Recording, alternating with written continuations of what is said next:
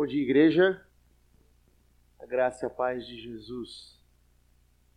É muito bom estar de volta depois de um período de descanso, eu e minha família. É, e foi um período bem singular, porque pela primeira vez nós saímos para descansar, respeitando o tempo da menor da família, da mais caçula, da Ana Lu.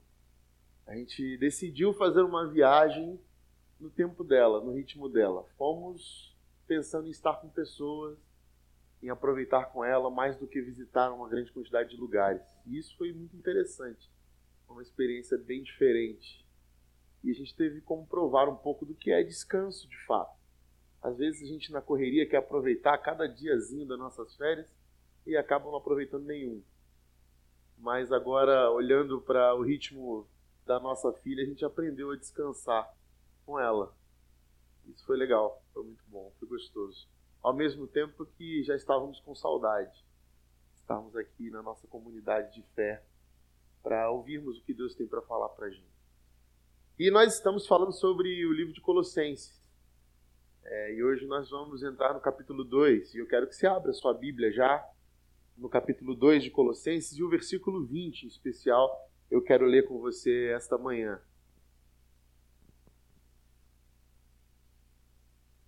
Colossenses, capítulo 2, e eu leio o versículo 20.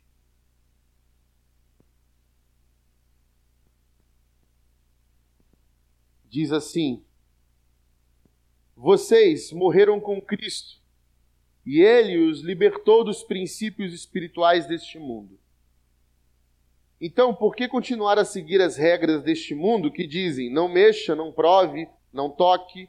Essas regras não passam de ensinamentos humanos sobre coisas que se deterioram com o uso. Podem até parecer sábias, pois exigem devoção, abnegação e rigorosa disciplina física, mas em nada contribuem para vencer os desejos da natureza pecaminosa. Pai de amor, obrigado, Senhor, pela Sua palavra. Obrigado, Pai, pelo Teu evangelho de graça. Confronta-nos essa manhã nos traz responsabilidade e sabedoria. Em nome de Jesus. Amém. Existe uma história antiga entre uma conversa entre dois rabinos. É, um deles se chamava Baal Shem Tov e outro Dom Ver. Um era rabino e o outro era médico. E eram muito amigos. E um dia o rabino Dom Ver foi até seu amigo médico judeu também, para se consultar, porque ele estava passando por um tempo muito difícil. E o médico, amigo dele, disse para ele assim: Rapaz, você você está bem fisicamente. A saúde está boa, você tem aí uma vida boa, organizada, você vive bem, mora bem. Mas de fato te falta alguma coisa. E o rabino, intrigado, perguntou para o médico: O que, que, falta, meu amigo? O que, que me falta? É, te falta algo na sua fé. E o que, que falta na minha fé? E ele falou: Te falta alma. Te falta alma. A Bíblia é cheia desses versículos que a gente lê como se fosse para nós, e aqueles versículos que a gente lê, que a gente lê para os outros. A gente tem separado na nossa, nossa gaveta de memória de versículos aqueles que a gente gosta de ler para os outros. E tem aqueles que a gente gosta de ler para a gente. E geralmente os que a gente gosta de ler para a gente são versículos bem legais. E para os outros são versículos mais fortes. Né? Inclusive, quando a gente está numa discussão ou numa repreensão, numa exortação, esses versículos que são para os outros vêm de uma facilidade incrível à nossa mente. Mas o que acontece se eu pego esses versículos que são para os outros e começo a ler para a gente? E os que são para a gente, a gente começa a ler para os outros. O que, que vai acontecer? Vai acontecer algo bem interessante. Porque quando eu faço isso, quando eu pego os que eu acho que é para os outros e leio para mim, eu me torno uma pessoa muito mais generosa para com o outro. E quando eu pego o que era para os outros e leio, e quando eu pego quando era o que era para os outros e leio para mim, eu me torno mais radicalmente dependente de Deus. Essa troca de valores serve para a gente fazer uma autoavaliação do que a gente entende de que é para os outros, do que é para a gente, e a gente começa a ler a Bíblia de um todo. Porque na nossa consciência, na nossa realidade, no nosso contexto, é muito fácil nós nos tornarmos esse tipo de pessoa de que Paulo está falando aqui. Quando Paulo está escrevendo o capítulo 2 de Colossenses, ele está lembrando a igreja algo que parece óbvio para todos nós, mas que com o decorrer da nossa caminhada de fé, isso vai ficando para trás. As nossas estruturas linguísticas, o nosso convívio, o nosso jeito de se relacionar com as pessoas, vai sendo criado um novo mundo, uma nova esfera, um novo contexto totalmente religioso. Tanto que nos esquecemos de que nem todo mundo está nessa bolha nossa. E que não vão entender algumas expressões, alguns comportamentos, algumas falas. Vão parecer completamente. Parece outra língua. E nós vamos nos isolando. Nós vamos perdendo a consciência de que não são essas coisas os princípios espirituais da fé cristã. Que não são essas coisas que criamos ao longo da história que nos fazem ter alma, ter a sensibilidade das relações. É muito comum na nossa caminhada cristã, e isso é comum porque eu digo porque é meio que orgânico. Nós, por exemplo, quando entramos para a caminhada cristã, nos afastarmos de contextos que antes nós frequentávamos. É comum, é natural. Mas nós precisamos nos policiar para que isso não aconteça, para nos tornar pessoas insensíveis àquilo que a gente já viveu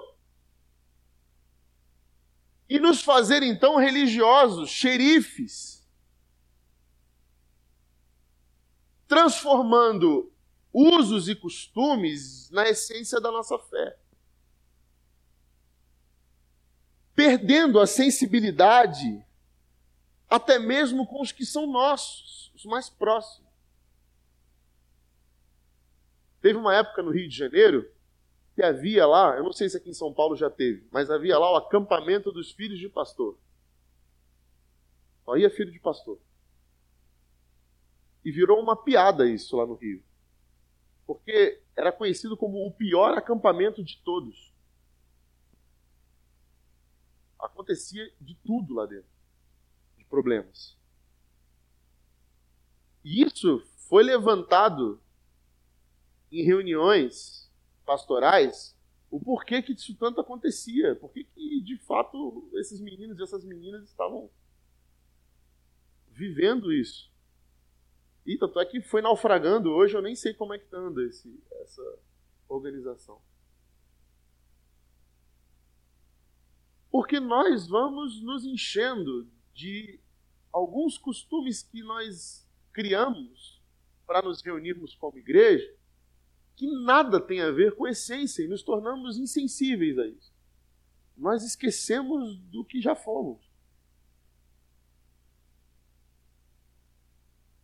E perdemos a alma, a sensibilidade, a intencionalidade da relação e a importância da relação.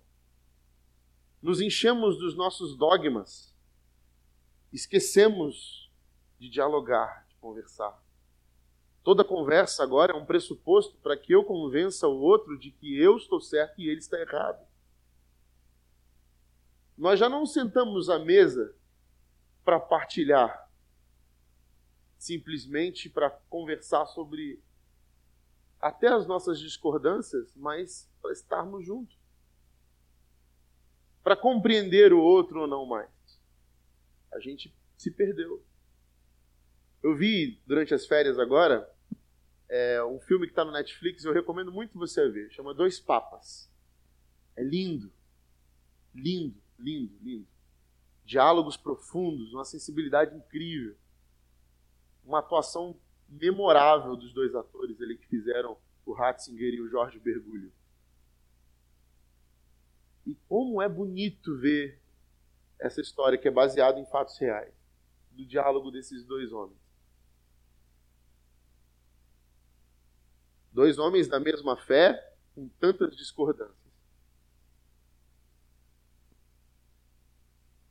E Paulo vai começar o seu texto falando: vocês que morreram com Cristo para este mundo. Que mundo é esse que Paulo está falando? Para os princípios elementares, algumas versões dizem, mas eu gosto da versão é, que se aproxima mais do original, que é para os princípios espirituais, do espírito do mundo. Ele vai falar que os princípios elementares são os princípios espirituais do mundo. Esse mundo tem um espírito. E o que diz o espírito desse mundo para a gente? De que mundo é esse que Paulo está falando? Ora, no Novo Testamento, nós temos três óticas para a palavra mundo. Três óticas. A primeira dela é o mundo criação. É o cosmo. Esse é o mundo. A segunda delas é a sociedade humana, a cultura em que se vive, a família, a civilização. Deus amou o mundo, a civilização, a família, a, o, o, o, o jeito das que a sociedade se organizou, este mundo. E existe a terceira ótica para a palavra mundo, que é justamente esse que Paulo está falando. O mundo perigoso, sedutor, que tem um sistema motivado pelo desejo, pela ambição, pelo poder, pela fama, aparência, hedonista, tirano, que me sugere trocas, trends, todo o tempo. É esse mundo aqui, essa ótica que Paulo está falando, os princípios espirituais deste mundo. Esse mundo tirano, esse mundo que nos seduz, esse mundo que nos coloca em xeque. E por muito tempo nós, da religião, achamos que a nossa fé estaria segura se criássemos um ambiente asséptico. Se criássemos um ambiente em que nos isolaríamos do mundo.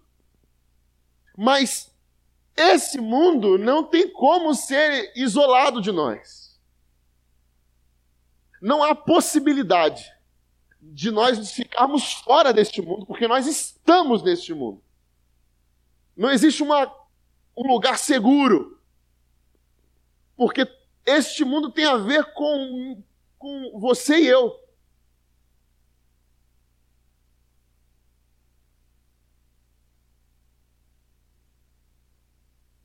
Tem uma outra série. Hoje eu estou saindo de férias, a gente vê série pra caramba, né?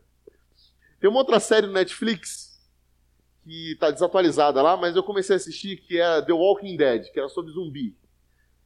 Aí eu falei, zumbi, nossa, zoado, né? Aí eu falei, vou, vou ver. Todo mundo falando bem dessa série, vou ver. Eu comecei a assistir e eu achei muito interessante, porque a série sobre zumbi não tem a ver com os zumbis em si, mas tem a ver com os sobreviventes do apocalipse zumbi lá. E é muito interessante, porque ele fala sobre esse povo que sobreviveu ao Apocalipse e agora está vivendo uma nova sociedade diferente. E ao invés deles se unirem, deles se unirem para sobreviverem, não, eles estão um contra o outro. E mais interessante, e vocês vão entender o porquê que eu puxei isso, é que o vírus que faz as pessoas se transformarem em mortos-vivos não está só lá fora. Eles se isolam fazem sociedades com muros, com armas para que os zumbis não entrem, mas eles descobrem que esse vírus do zumbi está em todo mundo, que basta você morrer, que ele, bicho, qualquer um vira zumbi. E eu pensei, cara, a igreja tantos anos fez esses cercados, essas comunidades isoladas. Criamos o nosso próprio mundo, o nosso jeito de se vestir, de falar, o nosso jeito de se comunicar, a nossa música. Criamos as nossas baladas. Criamos um, um mundo nosso. Para que esse mundo não entrasse na igreja. Eu lembro muito dos meus avós falando, não, que o mundo não pode entrar na igreja. Isso foi uma escola passada para a gente. O mundo não podia entrar na igreja. Só que depois que a gente é exposto ao Evangelho, à verdade, e quando a gente lê principalmente essa passagem, nós entendemos que não adianta porque está dentro de cada um de nós. A nossa escuridão vai estar aonde quer que a gente for. Sabe a história do homem que buscava a igreja perfeita? O homem tentava buscar a igreja perfeita e finalmente ele encontrou a igreja perfeita e entrou nela. E a igreja deixou de ser perfeita. Não há possibilidade de vivermos fora do mundo porque nós somos o mundo. Nós transformamos e contaminamos esse mundo. Não é a criação, o, o, as coisas, os usos e os costumes que fizeram da gente pessoas más. Mas é o nosso pecado que fez desse mundo amaldiçoado. E por isso que eu e você somos esse mundo. E as trocas que nós que ele nos propõe vêm de dentro para fora. O nosso inimigo está aqui sussurrando. Que inimigo? O diabo? Eu estou com o diabo? Não! Você!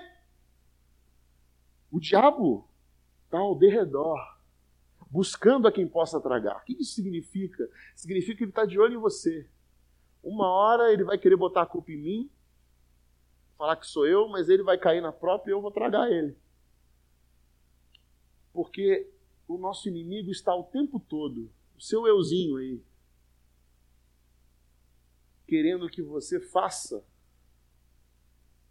tudo aquilo que é necessário para que você seja o Deus. Quais são as regras, as leis espirituais deste mundo tirano, sedutor e maligno? Esse mundo. Primeira, é que os fins precisam ser alcançados, não importa o meio.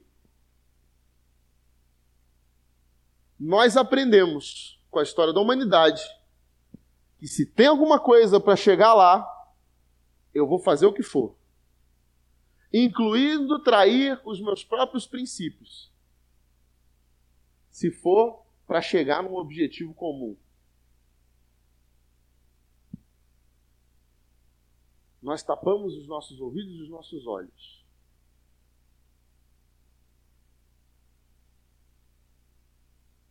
porque os meios são meio pesados para a gente. Nosso estômago pode revirar. Mas se o fim é bom, vai fazer bem, não tem problema. Eu traio os meus princípios, eu jogo no lixo os meus valores. Mas no final vai estar tudo bem. Isso é uma regra bem clara que esse mundo estabeleceu. Isso não é nada novo. Maquiavel já falava disso faz tempo. O problema é que a gente olha isso distante, mas isso está aqui, ó, no meio do seu coração. Segunda regra desse mundo é que a objetividade é algo que não se troca por nenhum acesso de sensibilidade. Eu não estou preocupado com os teus sentimentos, com o que você vai sentir. Eu estou preocupado é com o que é o, o fato. Eu não estou preocupado em ouvir a tua história. Nós temos regras aqui. Não mexa, não toque, não use. Se você desrespeitar qualquer uma delas, eu não importa com a tua história. Você quebrou uma regra não existe a nuance, a contingência. Não existe o caso a caso. Não existe a experiência da relação. Porque a qualquer concessão que se faça, existe alguém para dizer, ah, mas ele, mas no caso dele, as relações passaram a ser contempladas por uma receita de posso ou não posso. Três, racionalismo tem supremacia absoluta sobre qualquer outra forma de intuição.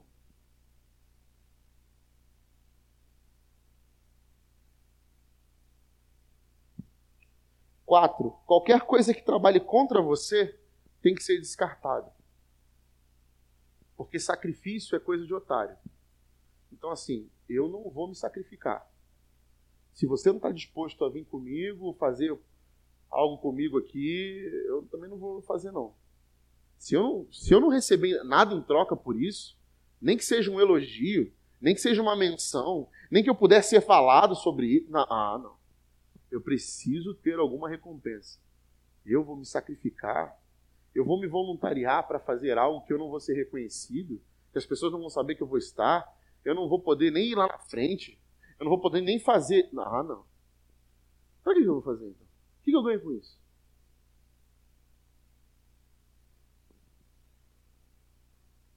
E cinco, você é o centro de todas as coisas. E quaisquer coisas que não orbitem ao redor de você está fora de lugar no universo.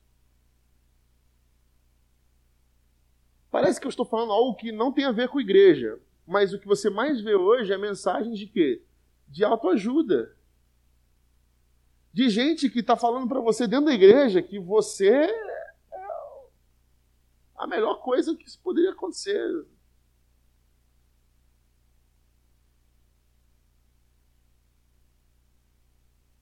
Nós não precisamos de massagem no ego. Nosso ego é muito bem massageado. Muito tranquilo.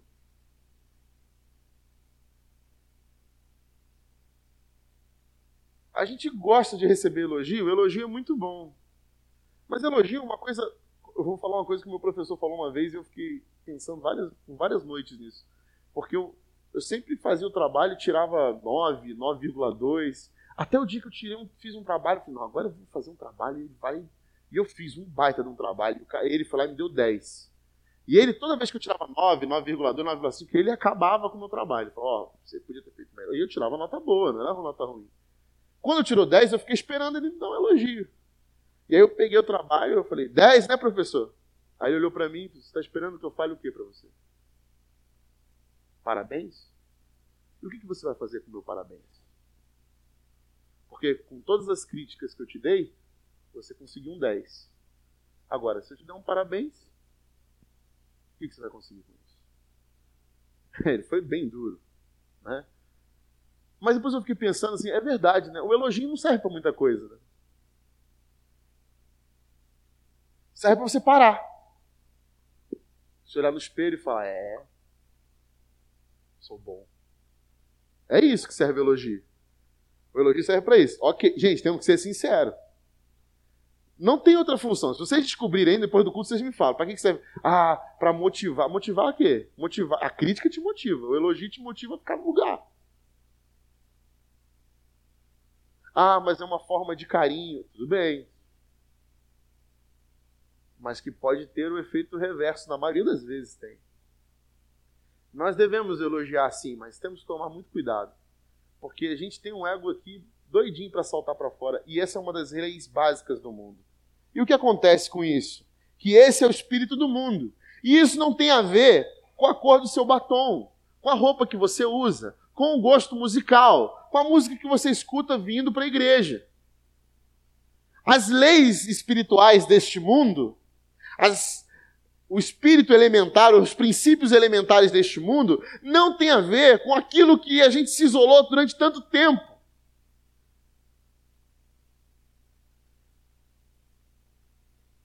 E o que aconteceu quando a gente fez isso? Foi ferindo a nossa relação social. Nós fomos nos tornando pessoas esquisitas,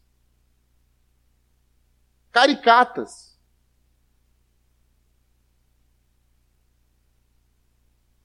E ofendidas. Ofendidas. A ponto de que,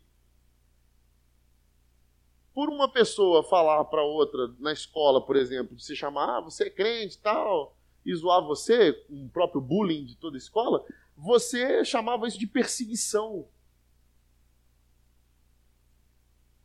Gente, eu não preciso ser crente para ser perseguido na escola. Na escola, basta você estar lá para ser perseguido. Quem sobreviveu, sobreviveu ao ensino médio à escola sabe o que eu estou falando. E eu sempre fui gordinho, cara.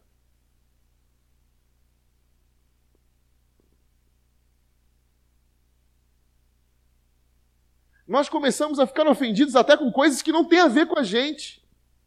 E começamos a achar no nosso mundo, na nossa, na nossa redoma, que Jesus e Deus precisavam de defesa.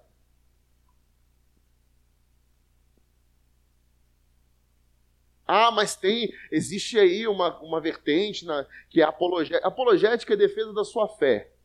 Não tem a ver com Deus e com Cristo. Você defende aquilo que você acredita quando você é confrontado sobre as coisas que você acredita, questionado.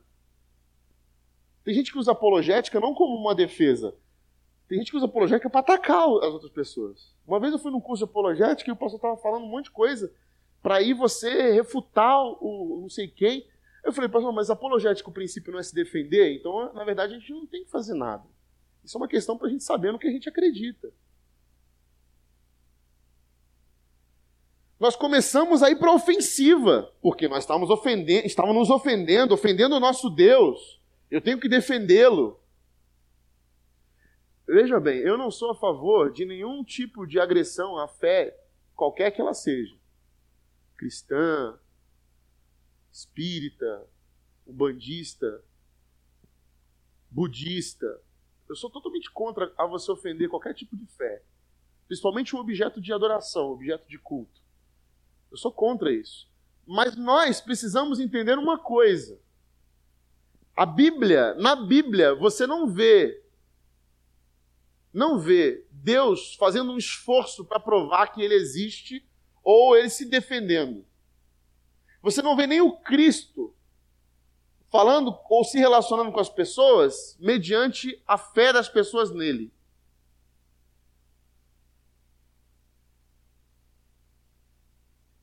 E nós começamos a nos preocupar em estabelecer defesas. Começamos a achar que nós realmente éramos soldados de trincheira. Cantamos tanto isso que nós viramos combatentes, achando que realmente Jesus era um general fardado e que nós estávamos indo para a batalha. Porque nós aprendemos desde pequeno que a armadura de que Paulo fala, a armadura da fé, é a armadura romana. Vocês já tiveram essa aula. Olha, a armadura da fé. Aí o que, que falava? Tinha a couraça. Aí, qual eram as figuras? Era um, um, a armadura do soldado romano. Né? O capacete, né? Mas Paulo está falando da armadura de Cristo, não do soldado romano. A metáfora de Paulo não é para a gente ir para a guerra. Inclusive, a armadura não tem arma.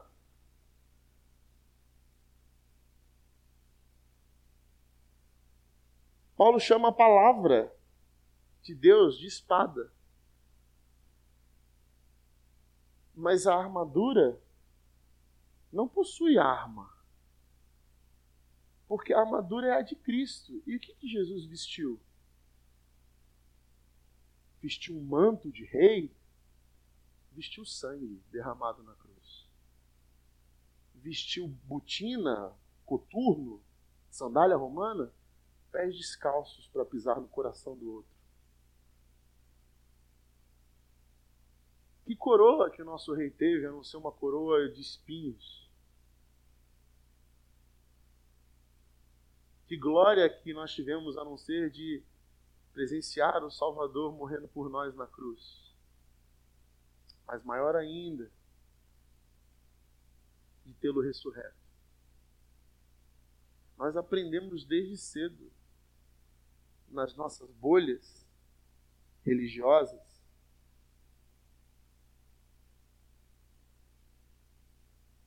que nós tínhamos, não sei por que, que atacar. E aí o que acontece? Que o mundo religioso assume um protagonismo. A gente começa a construir abismo entre piedade e vida.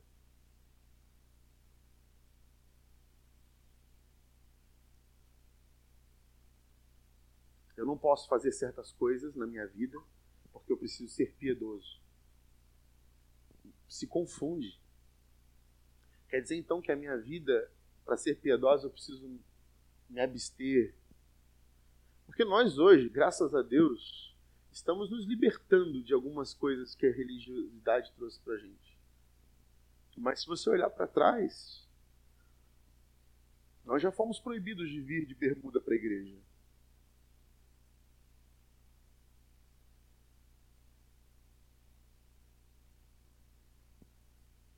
A bateria se converteu. A bateria se converteu. Porque ela era pecado. Há uns tempos atrás, guitarra nem se fala. tudo foi batizado. Porque está aqui dentro hoje. O que aconteceu? Era do diabo, agora o diabo cansou de tocar guitarra e bateria. Classificamos as coisas que são do diabo e de Deus como se o diabo tivesse alguma coisa. Nós estudamos em Colossenses 1. Tudo é de Jesus. Tudo é por ele e para ele. Nada é do diabo. O diabo perdeu, acabou. Jesus é, é supremo sobre todas as coisas, é soberano sobre todas as coisas. Quando eu fiz um projeto missionário no Rio Grande do Sul, a gente tinha uma opção de casas para ficar lá, né, hospedado, mas a única que era independente era uma casinha que era usada para fazer é, macumba. Era, tinha bastante isso lá, né? Eles faziam os encontros espirituais deles lá. E aí os irmãos da igreja não queriam deixar os missionários na casa que era da macumba. Aí eu entrei na casa junto com outro voluntário que estava lá para a gente ver. E a gente chegou lá, olhou, falou assim, nossa, mas a casa é muito legal, cara.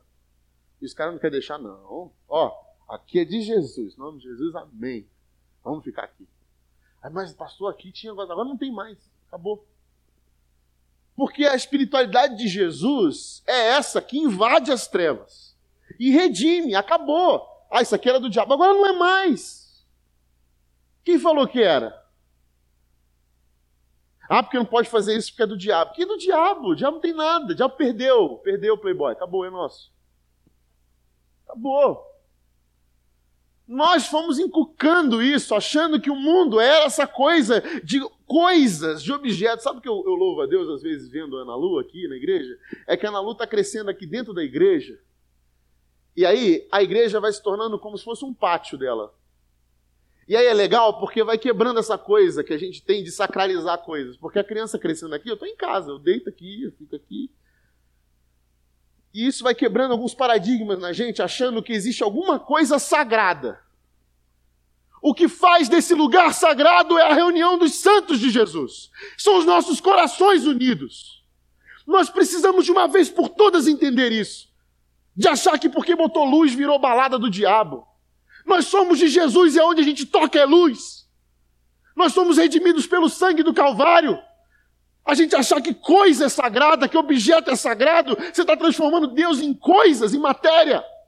Nos apegamos a endereços, nos apegamos à pintura, a objetos, achando que existe alguma coisa mística ali. O que há de místico que você está se esquecendo é o coração do teu irmão do lado. O que há de sagrado perto de você é o teu irmão. E você está mentindo para ele e você está zombando dele, falando mal dele. E você está tratando ele mal, como superior, só porque acha que você não peca mais ou peca menos que ele. E vem dizer que essa árvorezinha aqui é a saça de Moisés. E não pode sair daqui.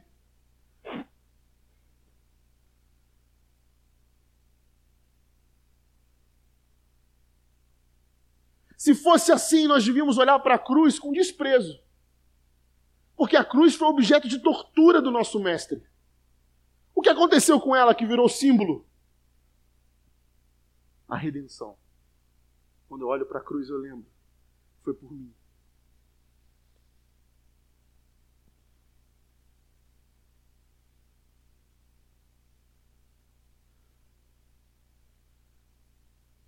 Me dói muito ver que ainda estamos enraizados a coisas Há usos e costumes que tendem a perecer, como Paulo está falando.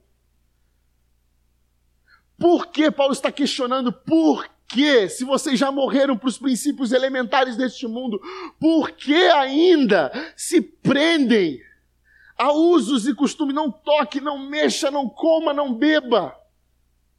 Essas coisas tendem a perecer, essas coisas tendem a morrer com o tempo, elas não servem para nada. E eu fico lembrando que de uma conversa que eu tive com um amigo lá no Rio de Janeiro agora, ele estava tão pesado quanto eu, assim, bem gordinho. E nós estávamos conversando e ele fez bariátrica, mesma idade que eu. E eu fiquei preocupado. Eu falei, não, eu não posso, eu tenho que transformar. E eu já estou um tempo fazendo, falando sobre isso, né? E não tomo vergonha na cara. E aí eu conversando com ele, e aí ele estava lá comendo, e ele pediu um lanche, eu falei, cara, tem que mudar, né? É, tem, tem que mudar. Tá? mas Você não está mudando muito bem ainda. Ele é, não, não, tal, tem que. Aí ele ficou sem graça e trocou de lanche, né? Não, você não quer comer o meu? Você está me jogando. Já que eu estou no inferno mesmo, né? Abraça aí o teu, o teu fardo. Porque o que a gente aprende é, somente quando você está fora de forma e fora de peso, é que assim, não adianta você fazer os macetes que for, os atalhos que for. Se a sua mente não mudar, você vai continuar fazendo errado.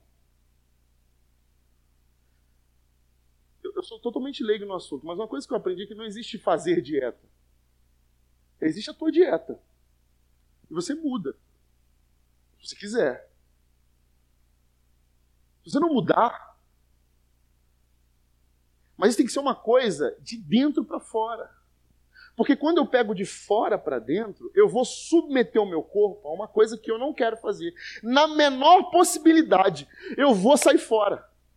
E é isso que os nossos mundos ao redor desse domo asséptico fez com nossa fé. Transformou ela numa máscara, numa casca em que a gente aparenta para os outros que estamos fazendo tudo bonitinho porque está seguindo a regra do pode ou não pode. E nos esquecemos de que isso nada importa. Porque submetemos o nosso corpo a questões físicas e o nosso espírito já foi. Nos apegamos às coisas materiais e as nossas coisas já foram, acabou, perdeu. Já não tem mais alma, te falta alma na tua fé. E achando que estamos aqui. Ah, agora eu estou na igreja, não estou no mundo. Meu amigo, João, capítulo 17, versículo 15, Jesus está dizendo para Deus: Peço que não os tire deste mundo, mas que os livre do mal. Porque eles não são deste mundo. Aí está a grande diferença. Quando nós somos expostos à mensagem do Evangelho, nós entendemos que esse mundo que jaz no maligno, que está dentro de nós, enraizado, ele é lançado fora pelo amor de Jesus. Ele vai embora. E a gente descobre que a gente não pertence mais a este mundo. Este mundo. Não o mundo CEP, não. Este mundo de leis, princípios elementares que invadem nós focamos muito nos usos e costumes, no que pode ou não pode, e deixamos o mal sorrateiramente, o mundo sorrateiramente entrar nas nossas igrejas. Fazer da igreja um lugar de meritocracia, um lugar de apego a coisas, costumes, ao invés de olharmos o que importa na igreja de Jesus são as relações de amor e de afeto. Os entranháveis afetos de que Paulo fala. Nada substitui isso. E é para isso que nos reunimos. A pessoa fala, ah, eu vou para a igreja por causa de Jesus. Porque se fosse das pessoas, eu não iria, não. Você já ouviu isso, com certeza. E isso é uma tremenda de uma mentira. Igreja não, se você não quer ir para a igreja por causa das pessoas, você não vai para a igreja. Casa. Igreja é para você se relacionar, é para você vir com o diferente, sentar do lado do diferente. E seria tão mais, se fosse logisticamente possível, mais legal se fôssemos uma grande mesa. E aí a gente olhar um no, no olho do outro. Mas a gente entende que pela logística, durante uma hora e meia a gente fica aqui sentado olhando para a nuca do outro. Mas como é importante a gente conviver. E nós estamos perdendo isso. Nós estamos só trocando os, os usos e costumes.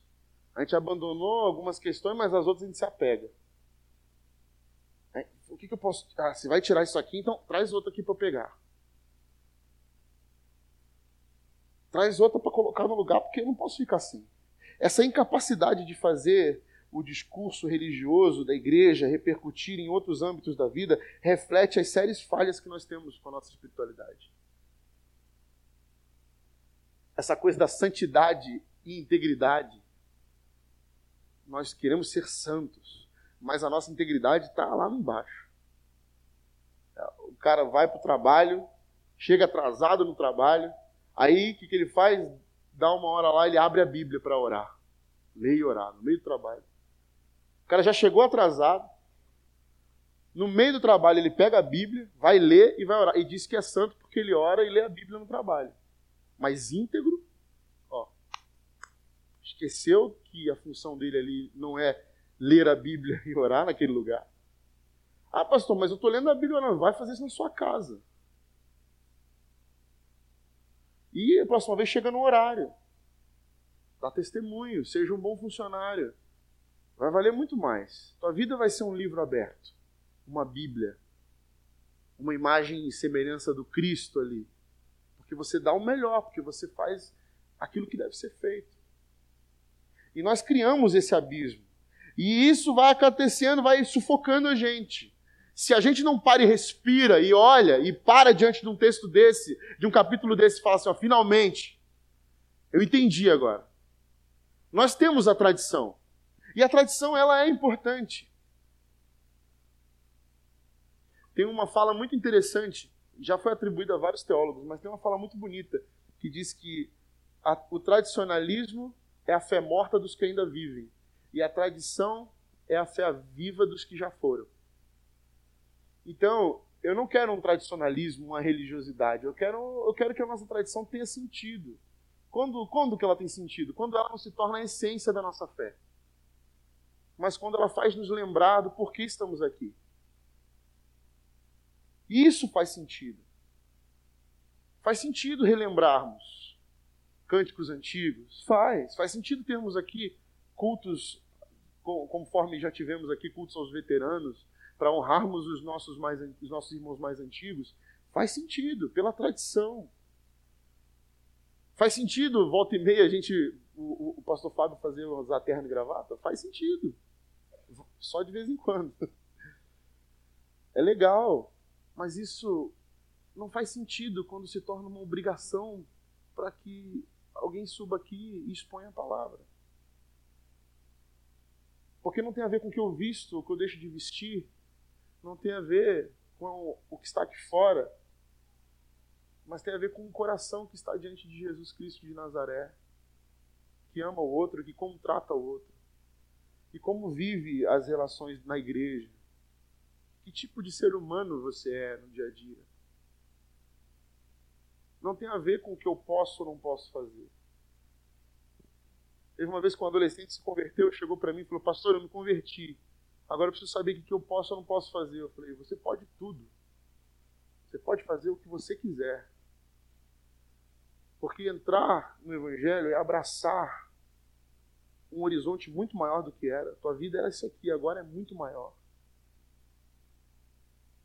Eu posso fazer tudo, tudo. Tudo mediado pelo amor do Cristo. Porque agora Ele é a tua ótica para onde você passar. É Ele que vai fazer você olhar com outros olhos para o mundo. É Ele que vai fazer você entender a sua responsabilidade como discípulo de Jesus. É Ele, então somente Ele. Se eu quiser xerifar a tua fé e falar o que você pode ou não pode, eu vou poder fazer isso. Você pode até conseguir me enganar. E Há várias pessoas ao seu redor, mas o teu coração vai estar distante do que é o Evangelho de Jesus. Porque você morreu para os princípios elementares desse mundo. Nasceu você uma vida de um estrangeiro, que não pertence a essa cidade, mas pertence à Nova Jerusalém, ao reino de Deus. No reino de Deus, os princípios elementares espirituais são completamente diferentes. O último é o primeiro você perde a vida para ganhar. Você dá sem receber nada em troca, porque a melhor coisa é dar do que receber. Você não é mais o centro do universo e nem deseja ser porque você conheceu o centro do universo. Aliás, você conheceu o Criador do universo. E tudo que você quer é estar com Ele. E o que eu faço diante disso, diante de uma mente transformada, mente, alma, intelecto, subjetividade e objetividade diante de Deus, uma espiritualidade que abrange tudo e que a densidade é maior do que tudo. O que eu faço com isso? Quando a, a nossa, nossa espiritualidade alcança o mundo inteiro, engloba todas as nossas dimensões. E não é só um domo de domingo, de quarta, de quinta, seja lá quais forem os dias das suas reuniões eclesiásticas, mas é o mundo inteiro entregue ao Rei do Universo. Porque já não há mais nada que a Ele não pertence. O que eu faço com uma vida rica assim, eu ofereço a Ele. E eu vivo nessa condição de alguém que anda constantemente com o Salvador, o Cristo. E quando eu vou no cinema, ver Star Wars, eu sei que Jesus está comigo, se emocionando com a luta de sabre de luz, junto comigo. Eu sei que ele está ouvindo ópera comigo, eu sei que ele está ouvindo rap, eu sei que ele está ouvindo rock, eu sei que ele está comigo quando eu vou no teatro. Eu sei que Ele está comigo quando eu vou fazer um passeio com a minha esposa. Eu sei que Ele está comigo quando eu estou no trabalho e tenho uma discussão com o meu chefe. Eu sei que Ele está comigo quando eu tenho momentos de comunhão com os meus amigos que não são crentes. Eu sei que Ele está comigo quando eu posso fazer um churrasco com meus amigos que não são crentes, juntos com os crentes, e parar com essa bobeira de dizer quem é crente quem não é crente, e começar a amar como Ele amou, como Ele andou, sem ficar perguntando: Você crê em mim? Então vem comigo. Aliás, quando as pessoas criam em Cristo, ele falava: Você crê em mim? Então vai.